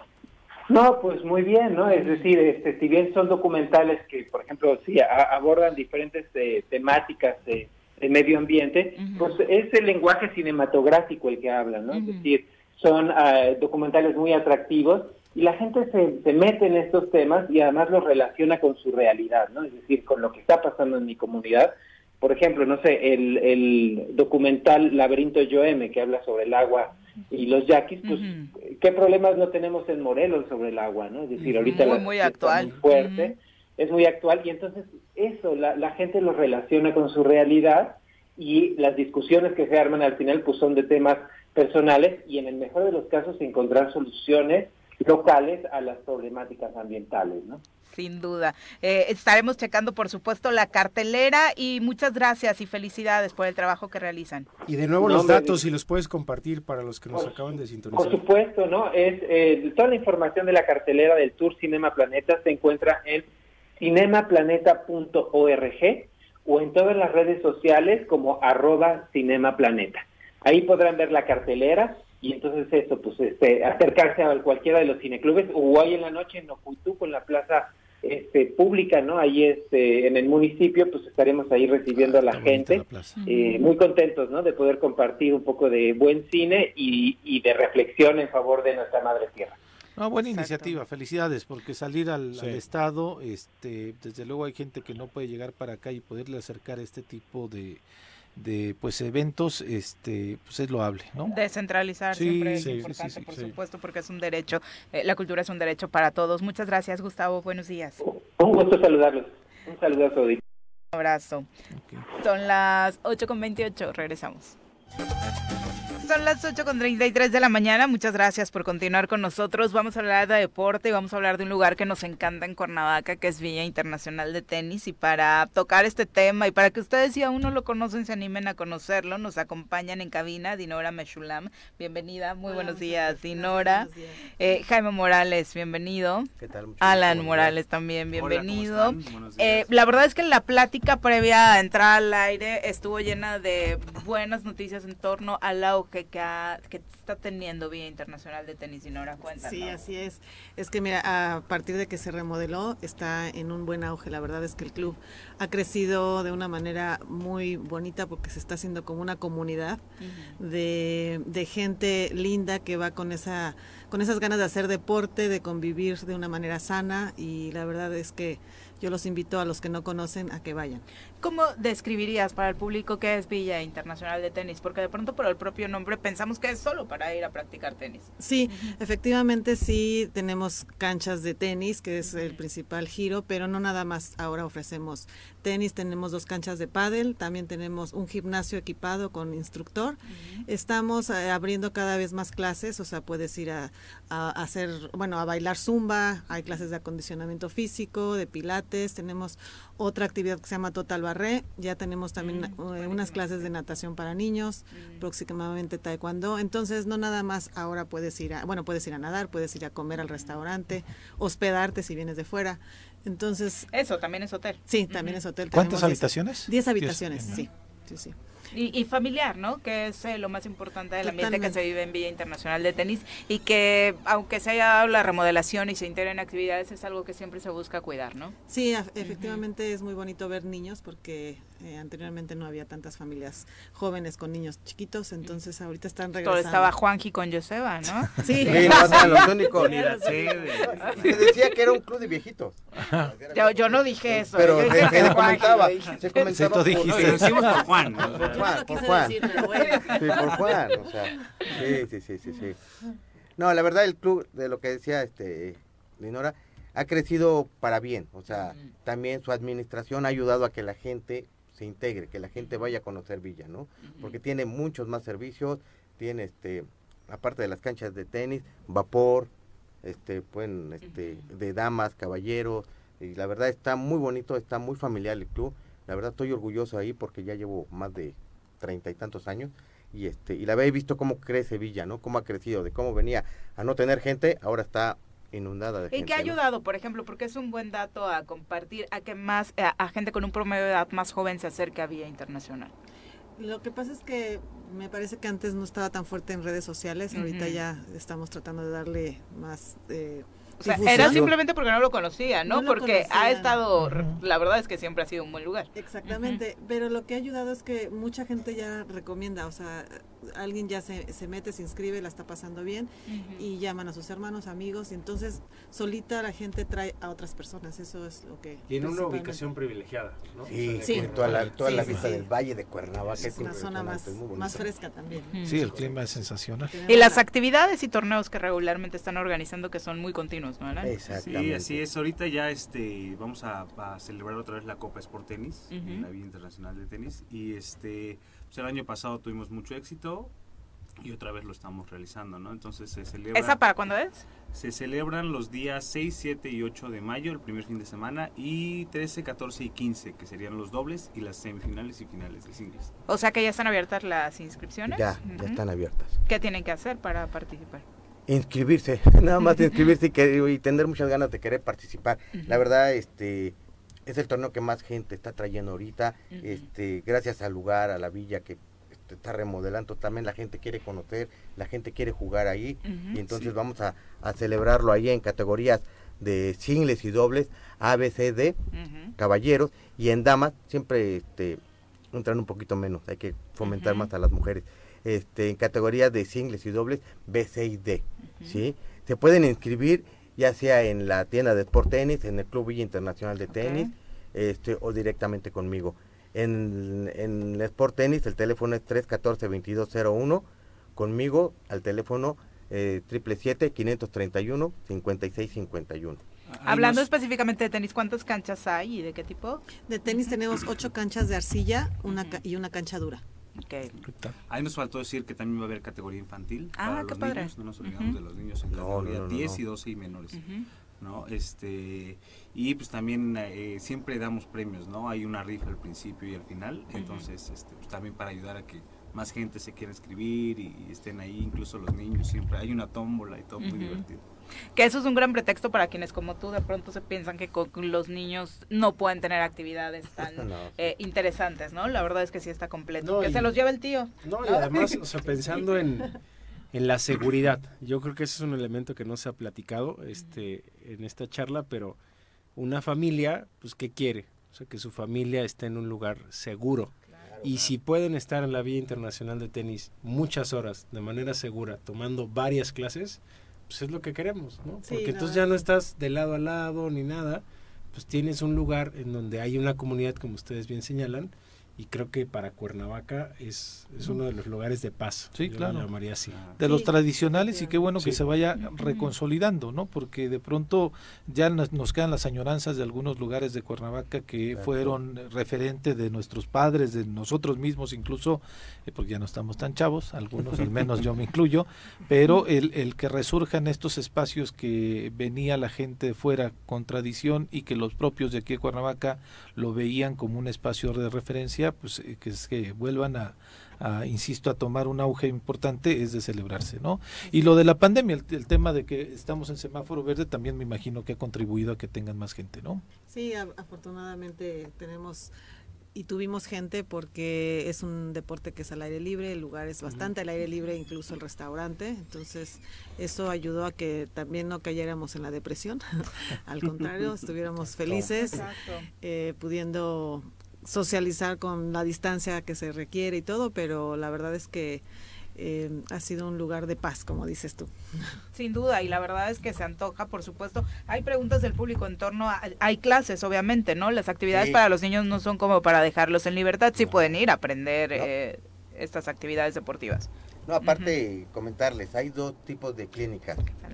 Te acercas al micro. Ah, perdón, hay dos tipos de clínicas, de alto rendimiento, ¿sí? Y hay clínicas para niños que están iniciándose. O sea, que son dos clínicas diferentes. Porque tengo este, los que ya entrenan para torneos, competencias de, tenemos en Villa Internacional de Tenis y tenemos para iniciar, iniciados, van comenzando, y ir empujando para que ellos se vayan integrando a, a, las clínicas de alto rendimiento. Entonces hay dos tipos de clínicas y bastante bien, bastantes niños, bastante gente y muy bien. Y para ahora, para hacer uso de las instalaciones, eh, ¿qué tipo de membresías tienen? Tenemos dos membresías, es la familiar y la individual. Eh, la familiar incluye eh, la pareja y hasta tres hijos menores de 21 años que sean solteros, que no estén casados, porque eso ya se cobraría, digamos, aparte, como otra familia. Ajá. O también quien nada más le gusta el gimnasio y no quiera ser miembro de todo lo demás, también tenemos una membresía únicamente de gimnasio. Okay. Ah, Pero para ir a comer, pues sí. Eso sí, adelante. al restaurante. La gente que quiere Invitados al día de hoy. Exacto. Invitadísimos cuando Vámonos gusten. ¿Dónde, los, ¿Dónde los encontramos y a qué número podemos marcar para informes? Es en Avenida Subida Chalma, número 702, eh, Colonia Lomas de Atzingo, a un costado de, la, de una estación de de gasolina. Ahí justo al, ladito. Está bien fácil. Sí. Antes de la curvita. Exactamente, sí. Exacto. Y el teléfono es 777-380-0507. ¿Y redes sociales? Redes sociales es así, Villa Internacional de Tenis.com. Pues Perfecto, pues muchísimas gracias por acompañarnos y, todo el éxito del mundo. Muchas gracias, por invitarnos. Perfecto, son las 8 con 42, vamos ahora a redondear recomendaciones de cine con Miguel Mendoza.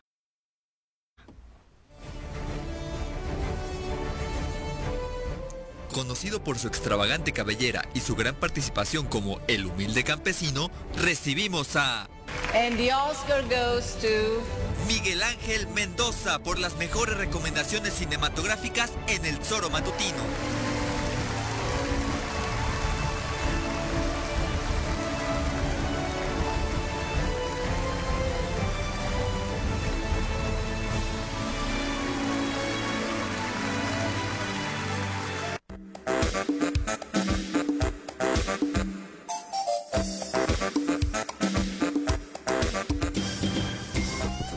Miguel, ¿cómo te va? Muy buenos días. Hola Viri, ¿qué tal? ¿Cómo están? Buenos días, buenos días ahí a, Pepe, a Juan Pablo y a todo el auditorio. Juan Pablo está muy emocionado que dice que sí, aunque no ha venido mucho al programa, pero ha coincidido contigo y ha hecho la tarea de ver tus recomendaciones. Yo sí vi King ah. Richard, como me dijiste, ¿eh? Ah, qué Me la recomendaste y pues, ahí está. E, esto que les voy a recomendar, de verdad, no hay falla y hay, y hay para todo público. A ver, venga. Pues eh, Primero, me, gustaría platicar el estreno eh, de la semana, que bueno, realmente lleva una semana en cartelera, pero ha tenido eh, tanto éxito que y de, recomendación de boca en boca que es necesario hablar de eh, El hombre del norte, de Northman, de este gran, gran director, que a pesar de que es su tercera película, pues ya se ha consolidado como uno de los grandes directores en el ámbito cinematográfico, que es este Robert Eggers, que lo recordamos por eh, La Bruja, esa película de terror que más bien tiene un terror psicológico y, que, y que te sorprende en cada, en cada paso que da en la película. Y también recientemente vimos la película del Faro, que yo recuerdo que esa película la trajo una distribuidora independiente cada vez más grande que se llama Cine Caníbal. Y yo no sé cómo lo hicieron, pero lograron iluminar, o sea, hacer todo un, un, show ahí de, con, con todas las estas luces LED que tiene la, la la torre BBVA, y simulando un faro y promocionando la película. Entonces, la película, si la recordamos, eh, es el, en blanco y negro, con William Dafoe y con el, nuevo chico Batman en su faceta de super actor de cine independiente. Y pues ahora este director, Robert Eggers, regresa con la película que ha tenido más, la, que me ha dado más lana, de Northman, que eh, está basada en un cuento escandinavo del cual se basa también Hamlet. Eh, de entrada, déjame decirte que yo no había escuchado sobre ella y desde el tráiler fue, o sea, empezaba el tráiler, eh, de hecho, creo que hay algunos eh, lugares donde los califican, debe tener un premio, o sea, te hacía, te generaba ganas de ir a ver la película sí o sí. Totalmente, totalmente. Y, y bueno, la película, pues bueno, tiene un súper elenco, repite, me parece que es su actriz fetiche, Anja Taylor-Joy, esta chica argentina-americana, que es increíble, eh, ah, y, y, vamos al protagonista, que bueno, todas las mujeres se van a llevar un, buen taco de ojo. con Alexander Skarsgård, que lo recordamos por, por haber sido Tarzán. En este caso, pues toda la película se la pasa sin playera y bueno, y el tipo está... Le gustan esos personajes, ¿no? Exactamente, así de, no voy a quitar, así voy a comer, no voy a quitar la playera. y, la verdad, no, es una gran película, tenemos a Ethan Hawke, a Nicole Kidman, a Alexander en, el, en, el, protagónico, en el protagónico, la verdad, es una peliculaza de pi a pa, obvio. Es, eh, hay que, oh, perdón, ojo, hay que, hay que recalcar que eh, yo creo que sí es para un público mayor de 15 años, porque sí sí tiene unos tintes muy violentos a veces, a veces innecesarios, pero la verdad es que se pasa desapercibido por todo lo que tiene la película, la trama, las actuaciones, cómo te lleva la historia, incluso raya un poquito en el terror, que ya lo exploró en La Bruja, y la verdad es una gran, gran película para que vayas ahí Juan Pablo con, tu pareja, porque para niños definitivamente no, es, pero pero sí es una gran gran película, la verdad, no se van a arrepentir, es una eh, gran, pieza que, van a disfrutar mucho y en el cine, afortunadamente entró al cine y, y, bueno, y si tienen algo más ligero y más este para toda la familia, pues está el estreno comercial, ese sí, eh, eh, comienza el día de hoy, La Ciudad Perdida, con Sandra Bullock, Channing Tatum, Daniel Radcliffe, que es Harry Potter, básicamente, y hay una sorpresa que, bueno, no es sorpresa porque aparece en el tráiler, Brad Pitt. Este, Es una película totalmente para toda familia, divertida, eh, sobre una escritora que un multimillonario la secuestra para que la lleve a buscar un tesoro y la acompaña, en este caso, Channing Tatum, que ha, ha sido como el personaje de sus libros pero únicamente en la ficción, y pues ahora se van a ver ahí en las aventuras supuestamente reales. Y pues eso, tiene, ya sabes, comedia, chistes y demás, este, acción, eh, Brad Pitt en cámara lenta corriendo, entonces bueno, lo tiene todo, ¿no? Y, Harry Potter buscando un personaje que lo haga desligarse de Harry Potter, ¿no? Exactamente, que no, que no lo ha logrado. Sí, ni creo que lo logre realmente, ¿no? No, pues imagínate, 20 años de personificando al maguito, pues está cañón, ¿no? Y, y, para, la, y para las plataformas tenemos, eh, en este caso me voy a centrar únicamente en Netflix, porque si bien hay de varias, pero creo que una de las más más esperadas se acaba de estrenar esta semana, que es la temporada, la primera la primera parte de la temporada 6 de Better Call Saul, que es esta eh, precuela o ahí como una historia paralela a, Breaking Bad, que ha sido incluso la comparan eh, eh, en, el sentido de, calidad y de guion, cinematografía y demás, pues incluso como mejor que este Breaking Bad. A mí me parece que pues yo creo que sí, sí, sí, se da un... Este, se da un entre. Sí, totalmente. Y se estrena justo esa semana. Acá lo malo que ya, ya nos agarraron esta onda de que nos van pasando un capítulo por, semana. Sí, eso no se vale. Bueno, ya sé, ya sé. Yo la verdad soy, soy eh, team, dámela toda punta porque... Sin albur. Eso te iba a decir, digo. Ay, sí, cada quien. Es viernes. Estamos hablando de la Es viernes. cada quien sus gustos. Sí, espero no se haya grabado eso. Este... Sí. Al rato hacemos un, un extracto para redes, por favor. Sí, sí, sí. ¿Qué te digo? Bueno. Prefieres el maratón, digamos. Aquí Pepe se sonrojó. Tengo que decirte que Pepe está sonrojado. Ahora sí que chale. Pero bueno, está, está esa y, y que bueno, eh, a los que somos fans y los que no, la verdad es que es una, es una gran este, opción. Y por otro lado, algo también eh, menos comercial, por así decirlo, pero muy, muy, muy interesante, es la serie de Regreso al Espacio, que pues habla todo, eh, es un documental eh, original de Netflix que es todo el proceso de Elon Musk y su, y su ah, participación en, toda la, industria espacial, ¿no? De cómo eh, con SpaceX empiezan a experimentar, cuánta lana le metió, todos los fracasos, todas las pruebas, etcétera, y cómo ya consigue el, el contrato de la NASA para trabajar juntos y con esa tecnología que hace que los cohetes regresen por sí mismos y no, y no haya un desperdicio de todos estos este combustibles este que y, los cohetes no que al final de cuentas se, los lanzaban y bye y hay miles de dólares perdidos. Entonces es todo ese proceso pero es interesante ver desde una perspectiva que pues no, es, el hombre más rico del mundo no entonces de repente que alguien le diga que no a esta persona es complicado, ¿no? Entonces, de repente lo vemos como este rockstar y que cuando fuma marihuana, sus, acciones en Tesla caen. O sea, es como Así, definitivamente Elon Musk es un personajazo. Hay que verla, hay que verla esa. ¿eh? Hay la gente que dice que es el Lex Luthor de nuestra época, realmente, el, verdadero Lex Luthor. pero por otra parte, lo, este documental lo pone a un lado más humano, más cool, obviamente, ¿no? Me parece que está un poquito hecho a modo, pero aún así creo que vale muchísimo la pena ver esta perspectiva, y más que la perspectiva es ver todo ese proceso de SpaceX y demás. Es increíble el documental también algo para ver en casa y tienen dos grandes opciones para cines y para, y para plataformas, ¿no? Sí, porque está moviendo los hilos del mundo, queramos ¿Qué tal quiere comprar Twitter? Twitter, sí, a ver si ya nos deja editar. Oye, y mezclado con el cine, pero está metido también en lo del juicio de Johnny, Depp. ¿A poco no? También. No, el señor está hasta en la sopa, ¿no? Sí, sí, sí, sí. sí. Sí, por eso Amber no está tan preocupada si pierde el juicio, ya tiene que pedirle prestado, ¿no? Espero que no, hay que alejar a él. Sí, seguramente veremos algún documental o algo así de este juicio, ¿no? Sí, Totalmente, sí, seguro, porque, o sea... Yo estoy con Johnny Depp, ¿eh? No sé ustedes. también. Totalmente, totalmente.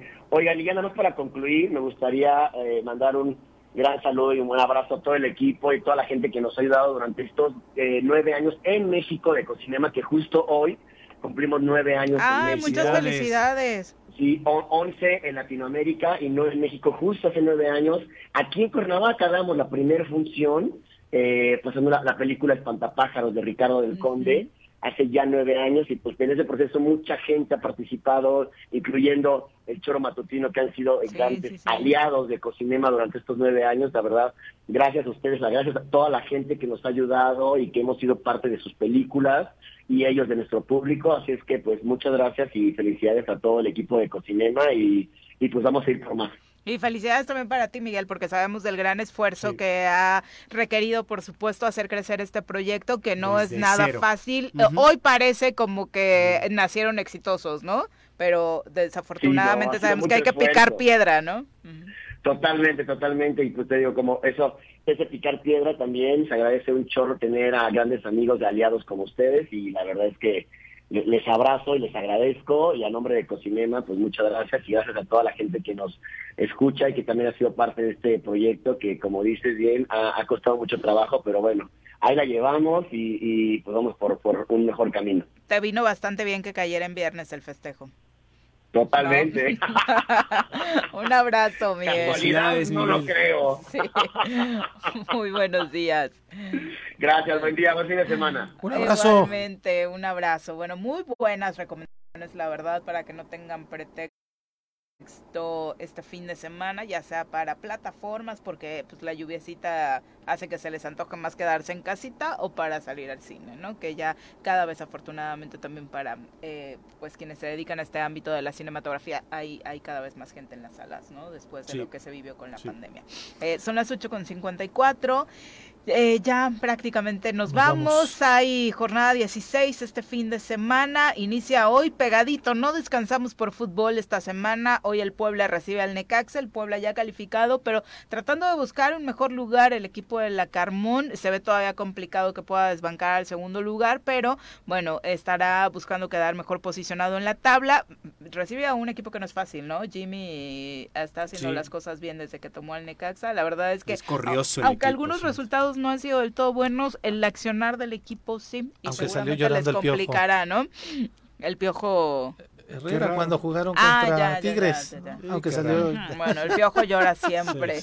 Eh, Juárez recibe a Mazatlán. Este, la verdad, no se antoja mucho verlo. Es hoy a las 9 de la noche. Pachuca mañana recibe a Monterrey. Pachuca que obviamente quiere afianzarse en el liderato. Tigres en uno de los partidos. Estos son los dos partidos que más llaman la atención del fin de semana: el Pachuca Monterrey y el Tigres contra América. Mañana a las 7 en el América, que vamos a ver si consigue su sexta victoria consecutiva. Y ¿Quién lo hubiera pronosticado, no? Cerramos contra ellos, exactamente. También mañana a las 9, en el papel pintaría para hacer un partidazo. La verdad es que eh, de pronto para como vienen los dos equipos en la liga, no sé si se antoje tanto. Chivas recibe a los Pumas allá en el Akron. Y el domingo, Toluca contra Atlas y Cruz Azul contra San Luis. Ya muy por la tarde en el mismo domingo, Santos contra León, que estrenará técnico, y Tijuana contra Querétaro. La agenda de este fin de semana. Se va a guardar Pumas, ¿no? ¿No creen? Pues yo tiene que, porque aparte trae lesionados, no, le da para los dos, no le da para los dos torneos trae lesionados y por supuesto le dará mayores complicaciones armar y aparte, bueno, las Chivas vienen también resurgiendo, ¿no? Gracias a Cruz Azul. Gracias a nosotros, siempre les damos el empujón. Qué bueno que ya habíamos jugado contra León después de que corrieron al técnico, pero bueno, ya nos vamos, mi querido Juan Pablo. Por cuestiones de tiempo ya no pudimos meter información de la Secretaría de Protección y Auxilio Ciudadano de Cuernavaca, pero nos están diciendo que hay en breve un anuncio de una importante acción de la Secretaría en beneficio de los ciudadanos de Cuernavaca. Una detención, posiblemente algo así. Seguramente en breve estarán comunicándolo. Pendientes. sí, pendientes. Ya por tiempo no pudimos eh, colocarlos por acá. Casi sea, urgen buenas noticias. Juan Pablo, muy buenos días. Gracias, por acompañarnos, Pepe. Muy buenos días. Que tengan excelente fin. El lunes en punto de las 7 los esperamos en el Zoro Matutino. ¡Uy! ¡Se acabó! Pues así es esto. Esta fue la revista informativa más importante del centro del país. El Choro Matutino. Por lo pronto, el Choro Matutino. A bailar y a gozar, porque el Choro Matutino se va a acabar. El Choro Matutino. El Choro Matutino. El Choro Matutino. El Choro Matutino. Que bájale.